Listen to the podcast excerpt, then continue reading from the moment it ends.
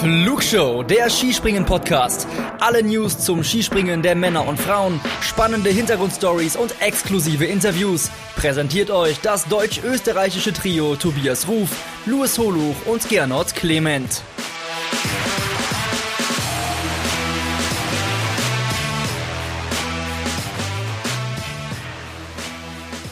Doubleheader im Skispringen. Na, semi-gut. Doubleheader in der Flugshow finde ich richtig gut. Und damit hallo und herzlich willkommen zu Teil zwei unserer Interviews mit den deutschen Skispringerinnen. Letzte Woche haben wir mit Pauline Hessler gesprochen. Hört da sehr, sehr gerne rein. Sehr launiges, witziges, informatives Interview. Ja, und Teil zwei heute, mein lieber Louis Holuch, war auch ein sehr witziges und ja, sehr lehrreiches, cooles Gespräch. Damit erstmal, hi Louis, mit wem haben wir denn heute geredet?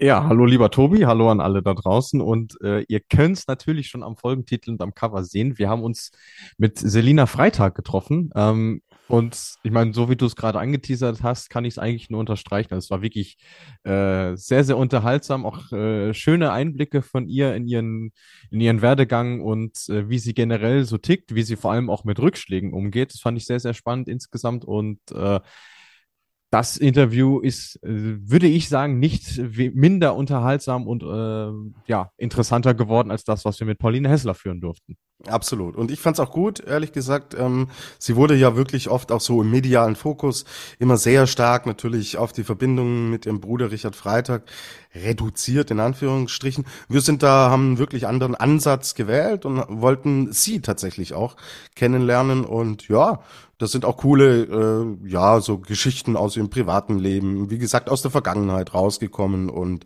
eine sehr runde und amüsante Geschichte. So, bei der Pauline hatten wir hinten ran die News gepackt. Diesmal machen wir es andersrum, weil, Louis, wirkliche News gibt's nicht, aber einen Punkt wollen wir dann doch erwähnen, Ehre wem Ehre gebührt. Ja, in der derzeitigen äh, Skisprung-Ebbe ist man ja doch äh, dankbar für jede kleine Welle, die es so gibt. Und eine relativ große gab es jetzt tatsächlich am 7. September, am 28. Geburtstag, ist Maren Lündby nach 553 Tagen Pause erstmals wieder von einer Schanze gesprungen. Hat in Lillehammer äh, vier oder fünf Sprünge absolviert, der weiteste sogar knapp an die 100 Meter, also an die Hillsize und äh, ja, das ist wirklich eine tolle Nachricht. Ihre ersten Sprünge seit ihrem WM-Titel damals auf der Großschanze in Oberstdorf. Also wenn man sich überlegt, was seitdem alles passiert ist, Wahnsinn. Aber äh, es scheint bei ihr jetzt echt voranzugehen und das ist gerade wenn wir jetzt im Kontext des Damen-Skisprings unterwegs sind, finde ich äh, eine tolle Nachricht und wir sind gespannt, wann wir sie dann tatsächlich auch wieder im Wettkampf sehen dürfen. So, welcome back, Maren Lündby, and now welcome, Selina Freitag. Hier unser Interview mit Selina Freitag. Viel Spaß dabei.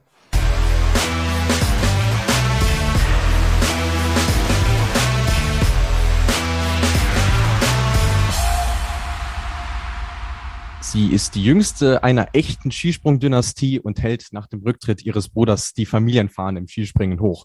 Heute gibt sie sich als Teil des deutschen Dreierpacks in der Flugshow die Ehre. Teil 1 war der konstante Konsti, Teil 2 die performende Pauline und heute sind wir in Teil 3 bei der segelnden Selina.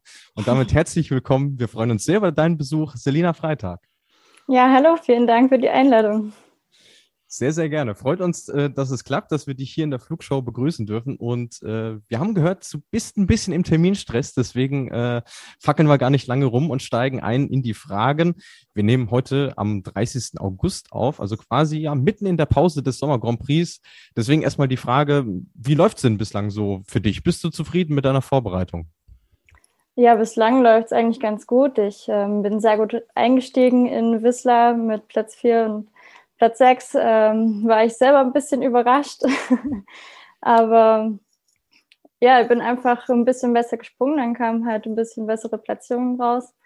Und dann war ja leider, dass ich vor Courchevel gestürzt bin, äh, mit meinem Fuß ein bisschen Probleme hatte. Aber der hat sich jetzt nach dem Urlaub ganz gut wieder erholt. Deswegen kann es jetzt fleißig weitergehen und bin ganz gut vorbereitet.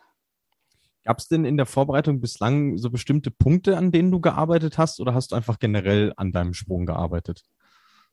Ja, also klar, natürlich, ähm, als Springer arbeitet man immer an seiner Technik, ähm, aber ähm, Schwerpunkte gibt es natürlich überall. Bei mir ist es ähm, zum Tisch, also Anfahrt und eben der Übergang so schnell wie möglich, ähm, dass ich so schnell wie möglich im Flug bin. Ähm, und ein großer Baustein, äh, eine große Baustelle ist bei mir noch die Landung. Die muss auf jeden Fall besser werden, genau. Das sind so die Aufgaben, an denen ich gerade arbeite. Du hast diesen Courchevel-Sturz gerade schon äh, angesprochen. Du hättest ja eigentlich auch beim Sommer Grand Prix äh, dann dabei sein sollen. Ihr wart ja da auf Lehrgang. Ähm, hast du jetzt schon rückblickend irgendwie analysieren können, was da genau passiert ist oder was du da hättest besser machen können? Ja, das war im, im Lehrgang gleich der erste Sprung. also an sich, der Sprung war richtig gut. Also bin von Whistler ganz gut wieder eingestiegen in Courchevel. Äh, aber irgendwie, warum auch immer, zur Landung hingekommen, die Matten noch ein bisschen, ähm, bisschen ähm, trocken und dann eben dadurch von übergefallen und eben Fuß verdreht. Und ich weiß nicht ganz genau warum, aber passiert eben. Das eben passiert ganz schnell im, im Skispringen, dass es dich mal legt. Aber so war es eben.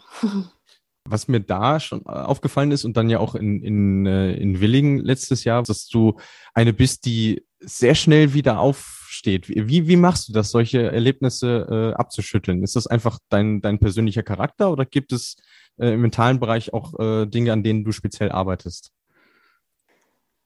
Ja, ich glaube, ich bin schon so eine, die versucht, nicht viel dann darüber nachzudenken, sondern einfach weiterzumachen. Ähm, natürlich kommt es auch immer auf den Sturz drauf an. Also wenn man jetzt schwerer stürzt, ist natürlich immer ein bisschen anders. Aber zum Beispiel bei dem Sturz in Willingen, auch mit meiner mit Mama telefoniert und so. Und die kennen sich da ja auch gut aus, sage ich jetzt mal. Und sie hat auch gesagt, bewegen, laufen gehen, versucht, dass es nicht ähm, ja, steif wird, die, die Muskulatur und alles. Und ich denke, so gelernt bekommen und einfach so weitergemacht. Dann äh, wünschen wir dir natürlich, dass du das so äh, beibehältst. Ähm, eine Sache, die sich ja vor dieser Saison geändert hat, ist, dass du ähm, genauso wie Pauline Hessler, die wir jetzt letztens zu Gast hatten, ähm, dass du erstmals in dieser Lehrgangsgruppe 1a äh, bist. Erstmal die Frage, was bedeutet dir das? Und äh, damit auch verbunden, gibt es da irgendwas, was sich für dich groß verändert hat? Mhm. Ja, groß verändert hat sich eigentlich nichts. Also ich durfte ja schon eher mal mit auf Weltcup fahren und da ein bisschen reinschnuppern, noch wo der Andi ähm, Bundestrainer war und habe da schon ziemlich viel gelernt. Ähm, also so von den Wettkämpfen her hat sich nichts verändert. Man bekommt halt die ein oder andere Klamotte mehr ähm, zur Eigenkleidung. Ähm, ja, und ich versuche das halt einfach zu halten, einfach meinen Platz da ähm, sicher zu halten, um da immer weiterzumachen. Also einen größeren Koffer dann mit nach Herzogenaurach nehmen, wenn es Ende Oktober zur Einkleidung geht. Ich bin dann auch vor Ort und äh, Selina, wenn du Hilfe beim Packen brauchst, sag Bescheid. So die äh, äh, Konsequenz, also dass du Lehrgangsgruppe 1a bist, ist natürlich auch die Konsequenz aus der starken Vorsaison, die du gezeigt hast. Wie blickst du denn auf den vergangenen Weltcup-Winter zurück und ähm, wo, woraus resultieren diese Leistungssprünge, die du doch äh, äh, sichtlich getan hast? Also ich bin sehr zufrieden eigentlich mit der vergangenen Saison. Es gab Höhen und Tiefen natürlich, also gut eingestiegen, dann eher nicht wirklich äh, ja, auf der Linie geblieben. Ähm, habe mir dann auch mal schwer getan, aber zum Höhepunkt der Saison zu Olympia ähm, war ich dann wieder fit. Und dann hat es wieder ein bisschen nachgelassen, aber ich denke, das ist normal nach so einem ähm, Event dann da das zu halten. Und ich finde, man sollte als, als Sportler nicht immer nach Platzierungen gehen, sondern eben bei sich selbst bleiben und ähm, daran weiterarbeiten, wo, wo man gerade steht, wo deine Aufgaben sind. Und ähm, das darf man nicht so wirklich verlieren, sonst kommt man eben ins Struggeln. Welche Gründe hast du ausgemacht, dass es eben diesen Leistungssprung gab? Hast du was verändert an der Technik, am Material, vielleicht an der Vorbereitung? Nimm uns da mal mit. Nee, eigentlich umgestellt nicht. Ähm, natürlich haben wir da und das Material probiert oder das, aber am Ende bin ich eigentlich genau da geblieben, ähm, was für mich einfach, ich sag mal, gut getan hat, was mir geholfen hat.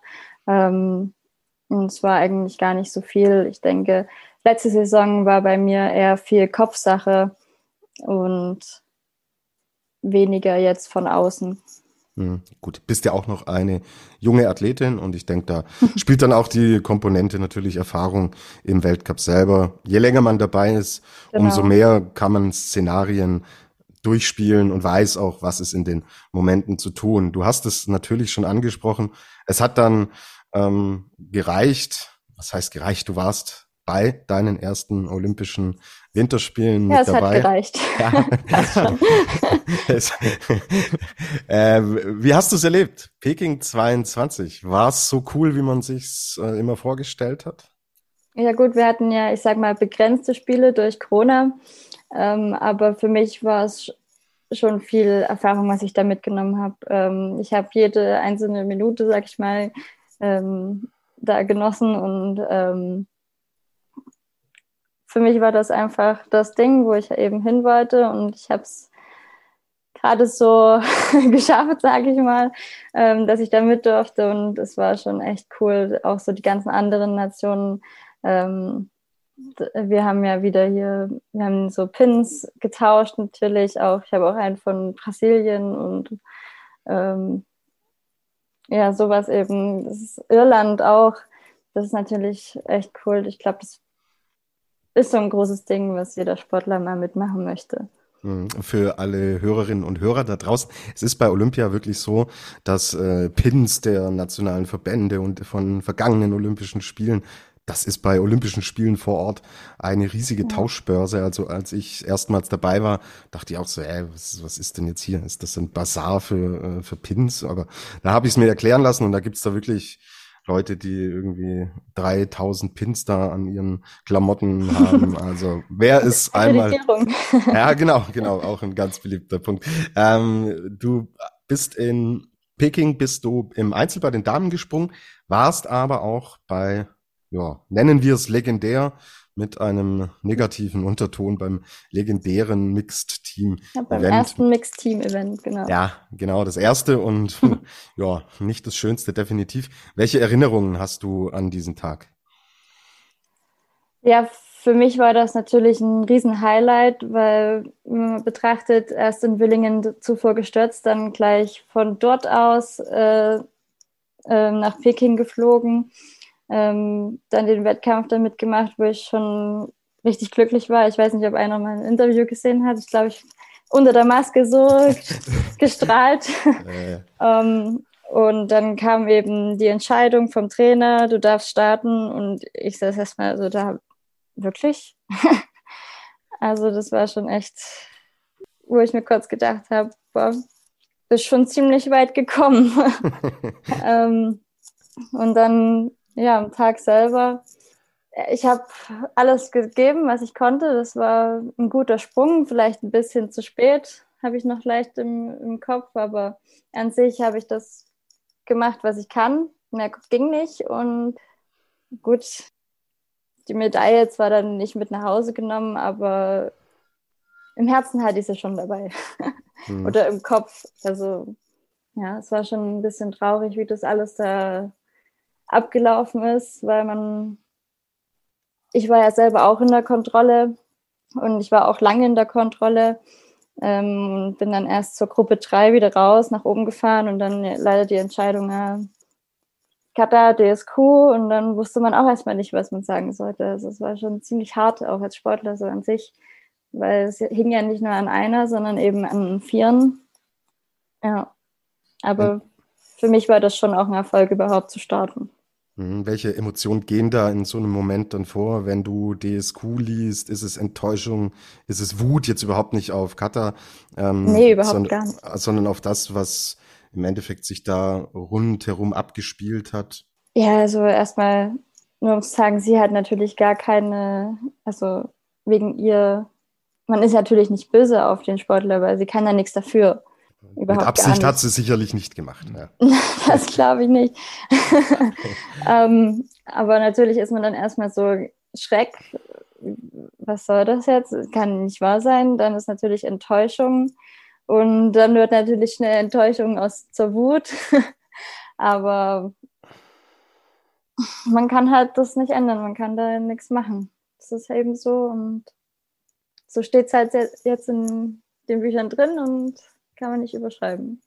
Genau, aber schön, dass du trotzdem sehr positiv auf Olympia zurückblickst. Und Luis, jetzt blicken wir voraus, denn auch in der nächsten Saison steht ja wieder ein Highlight, vielleicht sogar zwei, hoffentlich auf dem Programm. Äh, das wird uns ja äh, Selina jetzt hoffentlich sagen, weil äh, wenn man sich den Kalender anguckt, das äh, liest sich ja doch sehr, sehr vielversprechend. Äh, Silvester-Tournament, nordische Ski-WM in Planica und äh, Skifliegen. Das erste Mal in Wickersund dann. Ähm, Gibt es irgendwas von diesen Sachen, worauf du dich ganz besonders freust? Ja, nach der Corona-Saison wieder ganz schön viel zu tun. ähm, ja, eine Silvestertour hatten wir ja schon letztes Jahr, natürlich nicht mit Villach, aber ich denke, das wird auch nochmal was Neues. Mal gucken, wie das so abläuft. Ähm, ist halt leider Kleinschanze, natürlich, weil wir mehr Großschanzensprünge, aber das bekommen wir ja hoffentlich dann die Saison drauf. Ähm, und WM würde ich natürlich schon gern mitnehmen. Also ich gebe mein Bestes, dass ich da diesmal sicher mitfahren darf. dass es reicht. Dass es reicht. Das ist dir verdient. Von Anfang an. ähm, äh, das ist, wäre meine erste WM wäre natürlich auch wieder ein großes Event, worauf ich mich freuen könnte, sage ich mal so. Aber ich denke, das Highlight für alle Damen ist natürlich Skifliegen. Ähm, es ist natürlich so, dass nur die Top 15 aus der Raw Air Skifliegen gehen dürfen. Ähm, also ich bin schon, schon nervös. Also falls es dazu kommen sollte, dass ich da mich vorarbeite und Top 15 bin, dann sitze ich bestimmt erstmal oben und denke so, okay, einfach normal springen.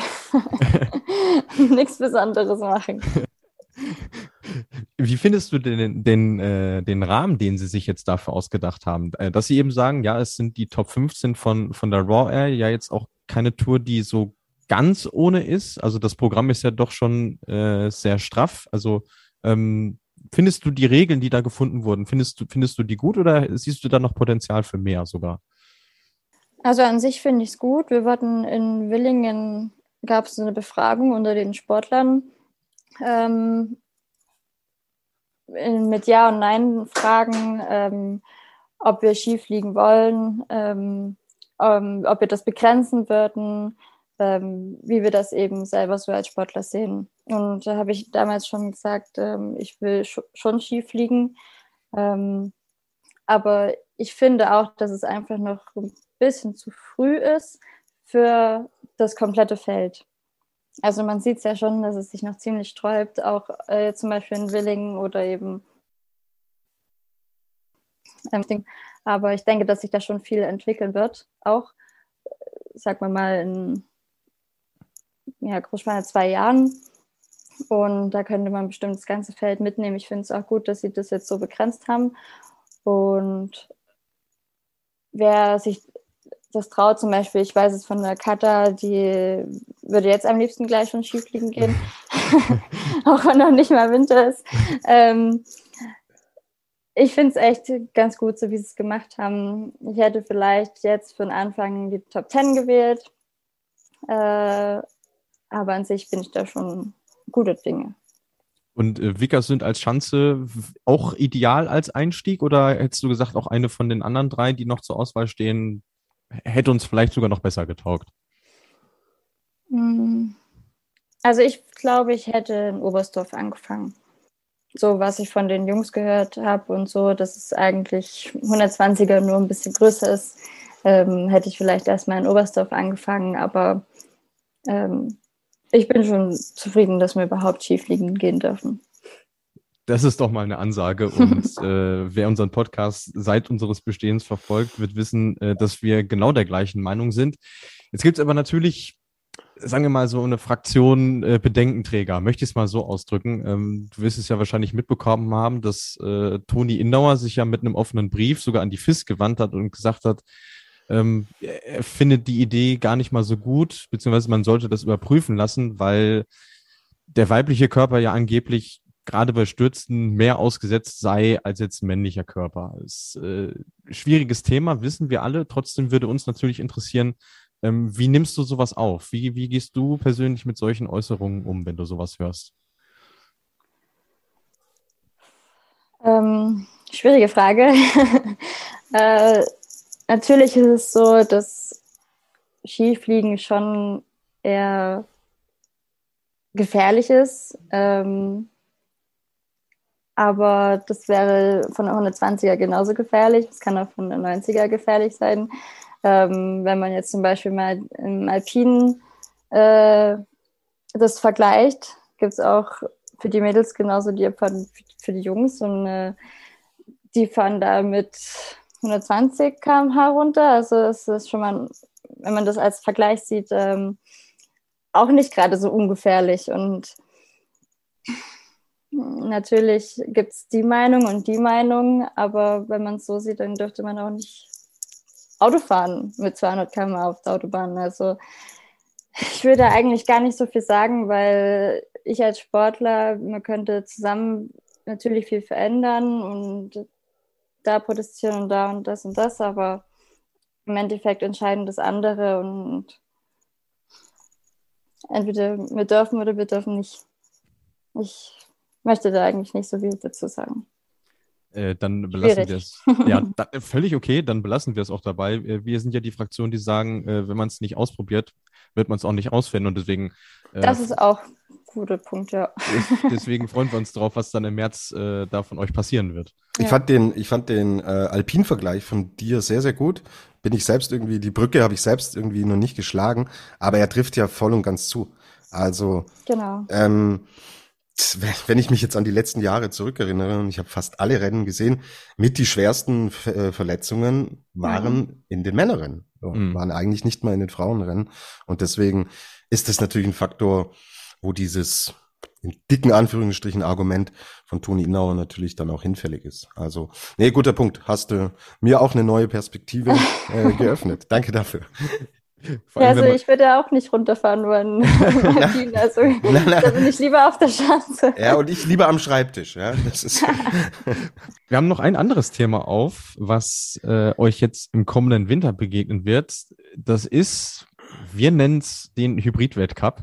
Also in Wismar beim Opening, wo ihr dann auf Eisspur anfahren werdet und auf Matten landet. Ähm, ich frage jetzt einfach mal ganz platt, wie findest du das? Ist das äh, Findest du das cool, dass man sagt, boah, jetzt geht schon Anfang November los, war was ganz anderes, oder sagst du, boah, das brauche ich jetzt irgendwie gar nicht, schon gar nicht zu der Jahreszeit?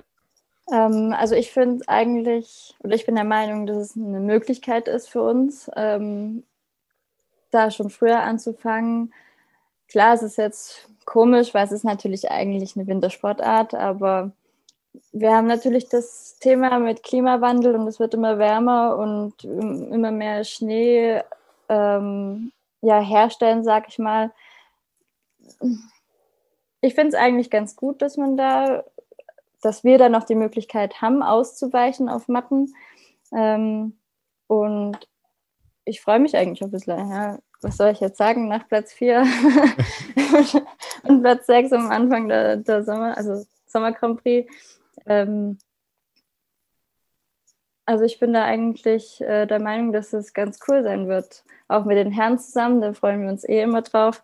Ähm, für die Zuschauer ist es vielleicht ein bisschen komisch, aber wir sind es gewohnt, weil wir eh immer ähm, Eisspur auf, also Anfang der Wintersaison auf Eisspur anfahren und dann eben auf Matten landen, eben schon um die Schliffe ähm, zu testen für einen Ski und ja, einfach machen. Einfach machen. Ähm, ja, ich glaube auch, das einzige Ungewöhnliche werden die Bilder sein, die es ja, drau draußen genau. erzeugt, weil klar, ich meine, ähm, ihr als Athleten und wir als Skispringen-Nerds, wir kennen natürlich Mattenspringen auch, aber viele, äh, die echt nur im Winter dabei sind.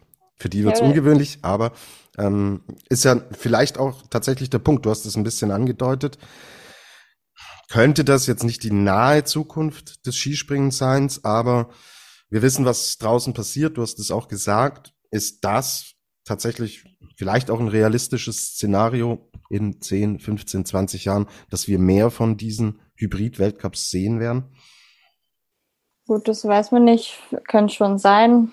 Es ist jetzt mal auf nächste Saison bezogen dann schon eine ziemlich lange Saison und ich, es ist immer schwierig bei sowas, ähm, das natürlich hervorzusagen, aber ich denke schon, dass es sein könnte, dass es öfters dann mal auf Mathe also auf Eisbahnfahren und auf Mathelanden ähm, Wettkämpfe geben wird. Mhm. Ähm, ich finde es eigentlich auch gar nicht so schlimm, weil wir haben, wie gesagt, die Chance eben auszuweichen auf die Matte. Das ist jetzt im Alpinen zum Beispiel wieder. Das immer wieder, ja. ähm, ein bisschen schwieriger. Mhm. Ähm, du bist da hast dein ganzes Leben ja jetzt nicht nur ähm, beruflich, sondern so auch mit dem Winter und dem Wintersport natürlich eine sehr, sehr enge Verbindung. Mit welchen Gefühlen blickst du auf das, wenn wir über Gletscherschmelze und du siehst die verschiedenen Orte natürlich auch, ähm, was macht es mit dir? Wie, wie blickst du denn darauf? Ja, es ist natürlich schon traurig. Also ähm, ich mag Winter, ich, ich liebe es im, im, Schnee zu toben, sage ich mal. Und, ähm, wir haben schon immer viel Spaß gehabt, jetzt auch hier, wenn ich mich entsinne, in, in Oberstdorf, wo wir dann keine Ahnung, wie viel Meter Schnee hatten und wir erstmal zur Erwärmung da durch den Schnee gelaufen sind. ähm, ist schon schade, ist natürlich traurig, und, aber es ist genau das Gleiche. Man kann es nicht wirklich ändern. Wir geben natürlich alles dass wir das ein bisschen schmälern, sage ich mal, aber ja, man weiß ja nicht, wie es sich entwickelt. Hm, also jeder kann seinen und wenn er vermutlich auch noch so klein ist, jeder kann und muss und sollte seinen Beitrag leisten. Genau. Damit wir das so gut wie möglich ja aufhalten. Werden wir es nicht mehr können, aber dass wir die Folgen im Endeffekt so erträglich wie möglich gestalten. So, Selina, dann sind wir mit unserem ersten Teil jetzt durch. Jetzt machen wir ganz kleine Pause und dann wollen wir über dich noch ein bisschen mehr erfahren. Also bleibt dran in der Flugshow mit Selina Freitag.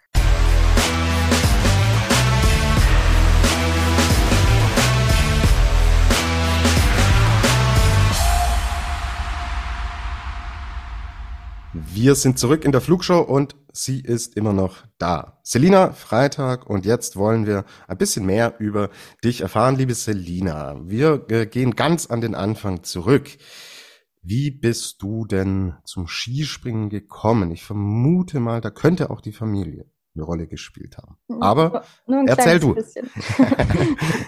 Nur ein ganz kleines bisschen. Ja, also ich sage mal in die Wiege gelegt worden. Ähm, Natürlich, mein Vater war Skispringer, mein Bruder war auch Skispringer, sehr erfolgreich natürlich. Ähm, da hatte ich jetzt keine andere Wahl, musste ich auch machen. Mir wurde früher, weil in, in der Küche wurde mir ein Helm aufgesetzt, da war ich noch ganz kleines Baby. Und mit der, also mit sechs Jahren in der ersten Klasse habe ich dann gesagt, ich möchte das auch machen, möchte das probieren. Und hast du es dann auch in Angriff genommen, schon in dem ich Alter? In Angriff genommen, ja. Mit sechs Jahren habe ich angefangen. Wie und bis wann hat sich denn dann im Endeffekt so, äh, bis wann hat sich für dich auch das Gefühl, mal etwas anzufangen, ist natürlich was anderes, als es dann wirklich zum Beruf zu machen. Ja. So, ähm, ab wann war dann für dich so im Endeffekt auch die Ambition und der Wunsch auch da zu sagen, ich will das nicht nur machen, sondern ich will das so machen, dass ich irgendwann Profi werde?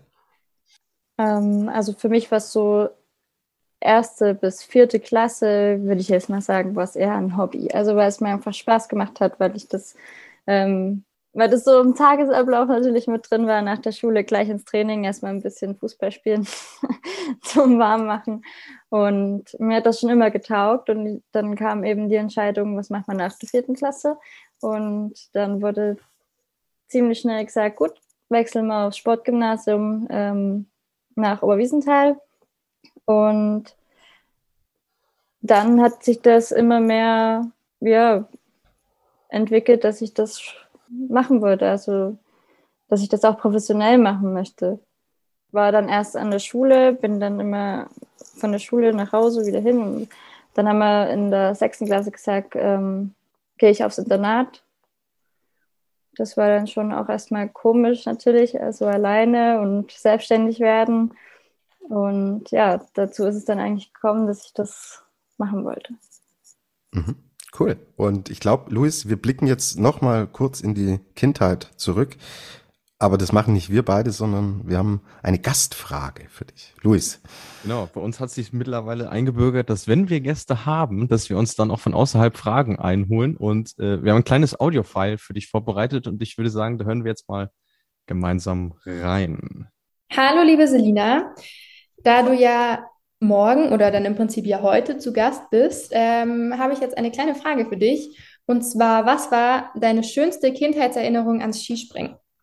Ich wünsche dir noch ganz viel Spaß beim Podcast und freue mich, freu mich auf deine Antwort. Ja, vielen Dank für die Frage. Puh. Lieblingserinnerung aus der Kindheit. Du hast eine Sekunde zum Überlegen, weil Sekunde. wir haben nämlich noch gar nicht gesagt, von wem die Frage kommt. Es ist, du hast die Stimme natürlich erkannt, Selina, Luis und ich auch, weil wir mit ihr einen Podcast aufgenommen haben. Das war deine Teamkollegin Pauline Hessler. Ja, dann liebe Grüße an die Pauli. Ja, und sie und wir warten auf die Antwort. Also ich glaube, meine Lieblingserinnerung war, wenn ich als Kind gestürzt bin beim Skispringen, hat mir mein Trainer, der Herbert Neudert, immer so ein Gummibärchen oder ein Bonbon gegeben, dass es mir dann nicht mehr ganz so schlecht ging. dass ich sozusagen wieder hoch wollte. Ah, Falls es mich nochmal hinhaut, dass ich nachher So schließt sich der Kreis. Jetzt wissen wir, warum du so ein Stehaufmännchen bist. Ja, gibt es leider jetzt nicht mehr. Spaß. Aber okay, das, äh, das ist eine schöne Antwort. Jetzt auch nicht was, womit wir unbedingt gerechnet hätten, äh, wenn wir ehrlich sind. Aber gut, äh, hätten wir das auch geklärt. ähm, was ja auch Teil dieses Abschnitts ist, äh, von, dem wir jetzt gerade noch sprechen, ähm, ist ja dein äh, Gesamtsieg im, im Alpencup in der Saison 16-17. Du bist ja nur eine von zwei Deutschen, die das geschafft haben. Äh, die andere war Agnes Reisch. Ähm, weißt du noch, was dir dieser Erfolg damals äh, bedeutet hat? Ziemlich viel, weil in der Zeit ging es darum, in einen C-Kader zu kommen. Und es war erst eins bis drei großer Schülercup und dann habe ich da auch gewonnen. Und dann war es aber so, dass irgendwie keine Plätze frei waren und dann hieß es eins bis drei ähm, Alpcup. Und deswegen habe ich mich da ziemlich angestrengt, um dann eben in den Kader zu kommen. wir, wir, sprechen ja auch immer wieder davon, dass es äh, jetzt bei euch äh, bei den Damen leider nicht so wahnsinnig viele Wettkämpfe für diejenigen gibt, die ähm, jetzt vielleicht nicht in die Weltcup-Mannschaft kommen. Aber würdest du sagen, dass der Alpencup schon ziemlich nah dran an einem Ideal ist, was so eine Nachwuchsserie anbetrifft? Also ist das so eine Serie, wo man wirklich sagen kann, ja, da können sich die Stars von morgen äh, super entwickeln? Ähm, ja, ich glaube schon, dass wenn man im Alpencup ganz gut vorne dabei ist, dass ähm, sich da schon Leistungen zeigen, die auch für später mal interessant sein könnten. Also natürlich ist es immer ein bisschen schwierig zu sagen, ähm, aber das war, glaube ich, bei mir damals ein bisschen anders alles noch und jetzt ist es ähm, ein bisschen schwierig, denke ich. Also zum Beispiel gibt es jetzt ähm, die Sina Kichle, die war jetzt ziemlich gut im Alpencup und wird jetzt zum Beispiel auch im COC mitgenommen. Also ich denke, dass man, wenn man sich im, im Alpencup ähm, gut beweist, dass man da auch mal zu höheren Wettkämpfen mitgenommen wird. Ja, ich meine, wenn man sich die Listen so anguckt, äh, Daniela Eraschko, Ema Klinitz, äh, Lisa Eder, Nika Prios sind jetzt alle keine ganz schlechten genau. Skispringerinnen. Also von daher kann man das, glaube ich, ganz gut so stehen lassen. Ähm, was ja dann danach passiert ist, dass du tatsächlich noch mal einen Schritt gemacht hast, nämlich äh, von Oberwiesenthal nach, nach Oberstdorf. Ähm, hm. Ist dir dieser Schritt dann, sagen wir mal, wirklich weg von zu Hause? Ist dir dir sehr schwer gefallen in dem jungen Alter, in dem du damals noch warst? Ja, ist mir, ist mir schon schwer gefallen. Weil das hieß ja für mich auch, alle Freunde, sag ich mal, zurücklassen und Familie dann 500 Kilometer weit weg, kann man sich dann auch nicht mal so auf die Schnelle treffen. Ähm, für, für den Sport war es natürlich äh, super. Also ich habe hier unten guten Anschluss gefunden und ähm, konnte mich dadurch auch weiterentwickeln. Was ist vielleicht in Oberwiesenthal, äh, wo es da ein bisschen schwieriger gewesen wäre, aber natürlich vermisst man dann schon, vor allem in der Anfangszeit, ziemlich seine, die Freunde und ähm, was natürlich gut war, ist, dass der Richard dann gesagt hat, er geht mit. Also das hat mir schon ziemlich geholfen. Aber einfach war es nicht. Ja, du hast ja gerade schon angedeutet, dass du zumindest dir sicher äh, warst oder bist, dass äh, deine sportliche Weiterentwicklung in Oberwiesenthal jetzt vielleicht nicht ganz so in dem Maße verlaufen wäre, wie jetzt vielleicht in Oberstdorf. Ähm, Gibt es da bestimmte Gründe, woran du das festmachen würdest? Also was ist, was ist der Unterschied zwischen Oberstdorf und Oberwiesenthal? Ähm, ja, damals gingen ja die Schanzenanlagen nicht in Oberwiesenthal, auch wegen, wegen dem Lüft und so. Ähm, und für mich war einfach auch noch das Argument, dass hier unten der A-Kader trainiert, also der äh, Bundestrainer ist hier unten, die, die Katharina Althaus ist hier unten. Ähm, und für mich war das dann eben der Grund oder die Entscheidung, hier runterzuziehen, weil ich erkannt habe, dass in Oberwiesenthal ich, denke ich, da auf dem, ja, einfach stehen geblieben wäre und nicht weitergekommen wäre. Was man dir und natürlich Oberwiesenthal aber nicht äh, mehr nehmen kann, sind natürlich die Erinnerungen von der JWM 2020. Ich, äh, ich weiß, ich schwärme bis heute von diesem Event, weil es einfach so großen Spaß gemacht hat damals. Ich fand das so eine tolle Veranstaltung und dann vor allem noch äh, im Hinblick, ja, es war mehr oder weniger so das letzte Event vor, vor Corona. Wie, mit welchen Erinnerungen denkst du an dieses, an diese zehn Tage damals zurück? Also ich hatte mich richtig auf diese JWM gefreut, ähm, weil ich wusste, mein Bruder, der Christian Freitag, äh, der hat da das alles mitorganisiert und wusste natürlich so ein, zwei Dinge schon, ähm, wie es so ablaufen wird. Äh, und es war richtig gut organisiert, also als Sportler auch. Man wurde richtig gut betreut. Ähm, das Hotel war top. Und natürlich auch die Zuschauer. Ähm, einfach diese Unterstützung auch von außen. Es hat richtig Spaß gemacht, da zu springen. Und was ich danach dann noch äh, mitbekommen habe, dass es sogar Überlegungen gibt, äh, dass sich Oberwiesenthal zumindest mittelfristig vielleicht mal für einen Weltcup äh, bewerben möchte in einer von den drei nordischen Disziplinen. Wie stehen denn die Chancen, dass du vielleicht mal tatsächlich zu Hause wirklich einen Heimweltcup äh, bestreiten darfst? Oh, das, das weiß ich nicht. also ich würde mich natürlich freuen, vielleicht gewinne ich da ja sogar. Aber ähm, weiß nicht, da ist ja immer der Sommer Prix der Nordischen und ich glaube, das ist für die Sportler auch immer ziemlich cool, auch durch die Stadt äh, ähm, zu laufen.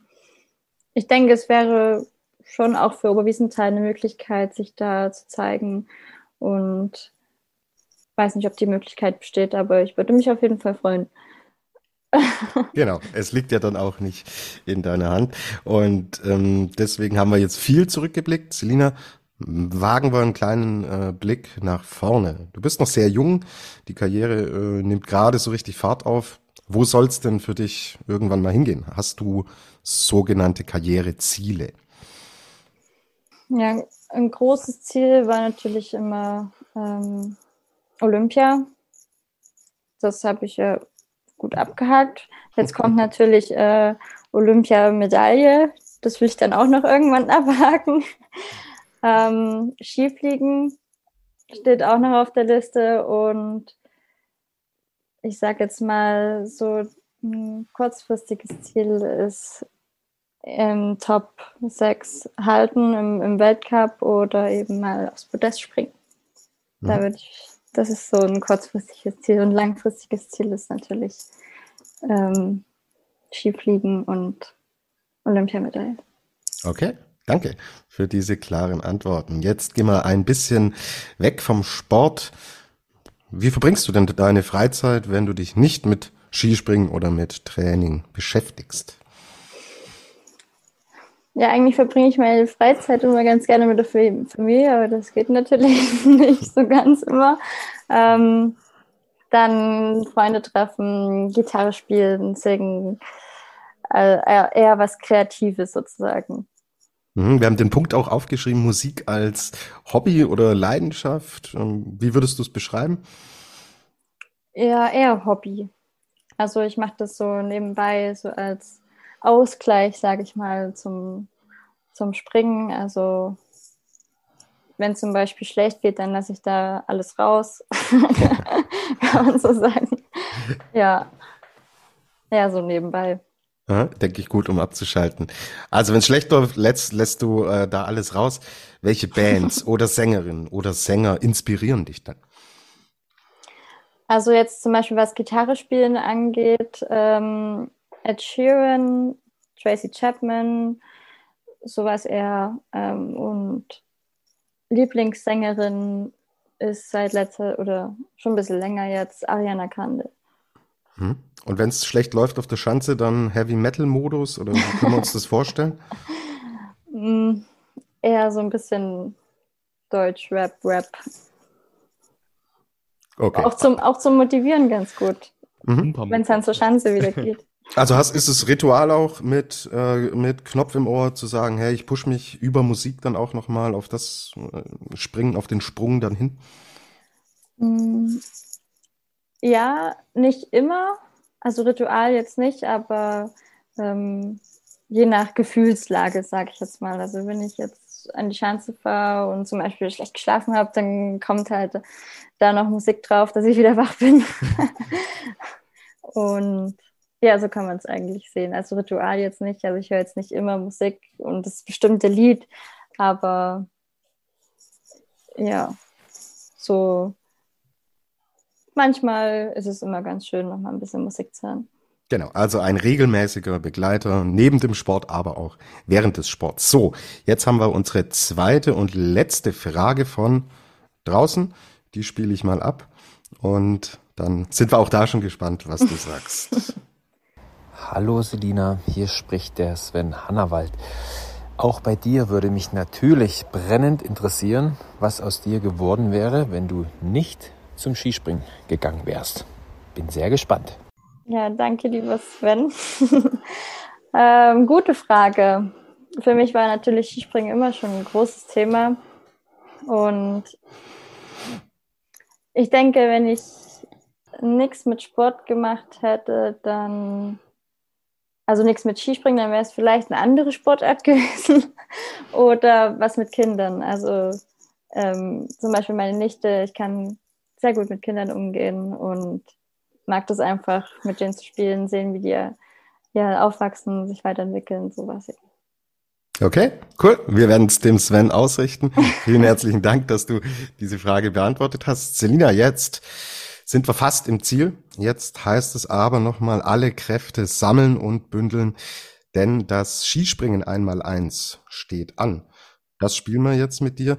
Du hast jetzt auch keine Zeit mehr, Musik zu hören, um dich zu motivieren, sondern es geht jetzt los. Keine Angst, du wirst das Skispringen einmal eins, denke ich, problemlos bewältigen. Ich gebe ab an unseren Moderator Luis Holuch.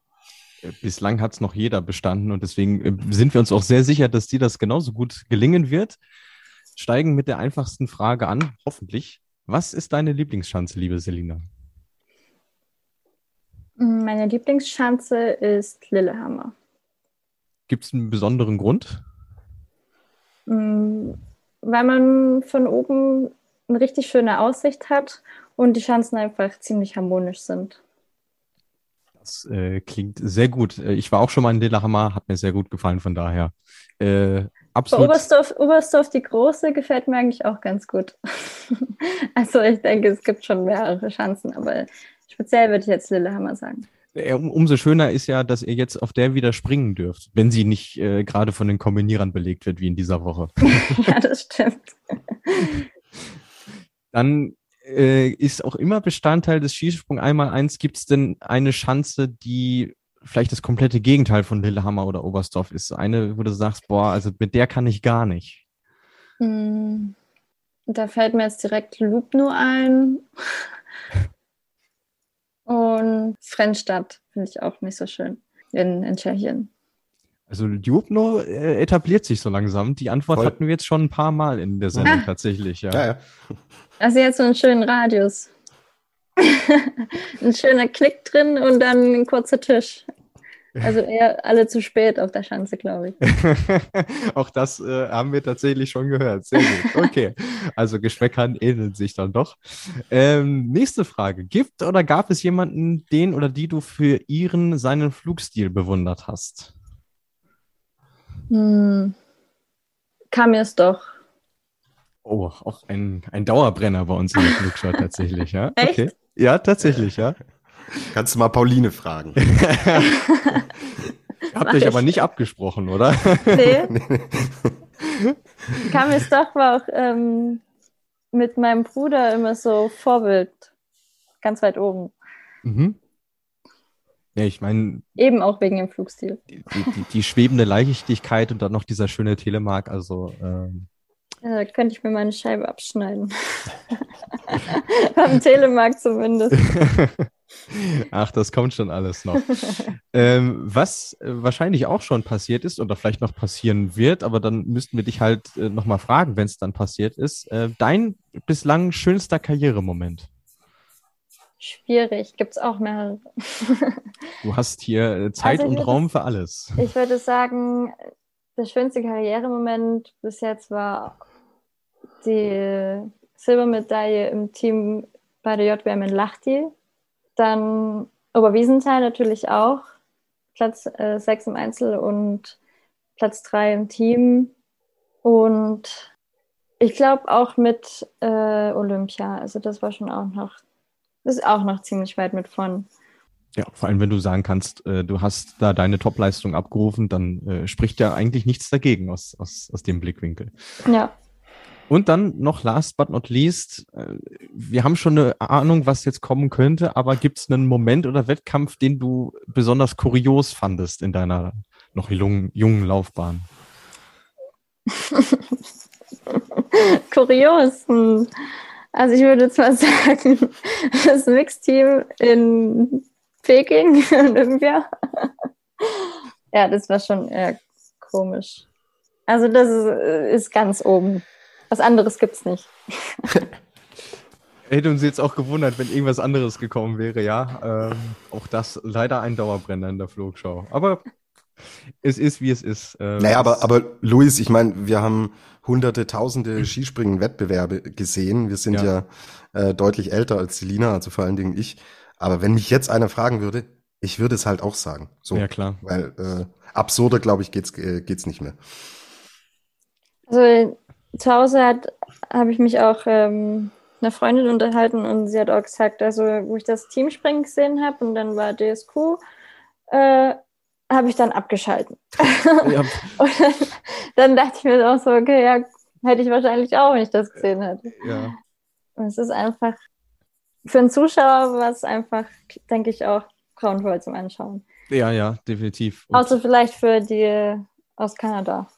Ja. Für die war es gut. Die, die, hatten Spaß, ja. Für die war es gut, aber man muss ja immer festhalten, weder vorher noch nachher hat es sowas in der Form gegeben. Deswegen ja, ist es äh, schon ziemlich einmalig. Ja. Aber gut, äh, bevor wir diese Sendung jetzt mit negativen Gedanken beschließen, äh, möchten wir uns natürlich sehr herzlich bei dir bedanken, liebe Selina, für deine Antworten. Du hast die Abschlussprüfung des Skisprung einmal eins mit äh, Bravour bestanden und damit auch diese Sendung. Ja, vielen Dank. Mir hat es auch sehr Spaß gemacht. Das ist schön, das freut uns sehr. Ähm, wir wünschen dir natürlich für die restliche Vorbereitung, für die anstehenden Sommerwettkämpfe, wir haben gehört, da kommt noch ein bisschen was für euch Aber natürlich äh, jetzt auch schon mal für den WM-Winter äh, ganz, ganz viel Erfolg. Wir werden das natürlich hier in der Flugshow begleiten und äh, ja, alles Gute. Ja, vielen, vielen Dank.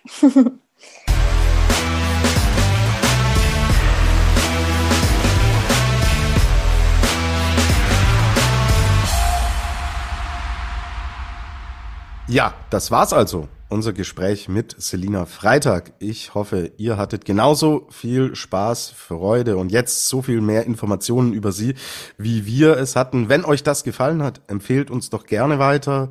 Bewertet uns bei Spotify. Das kann man mit bis zu fünf Sternen. Darüber würden wir uns natürlich sehr freuen. Und ja, liked unsere Beiträge auf Facebook, Insta Instagram.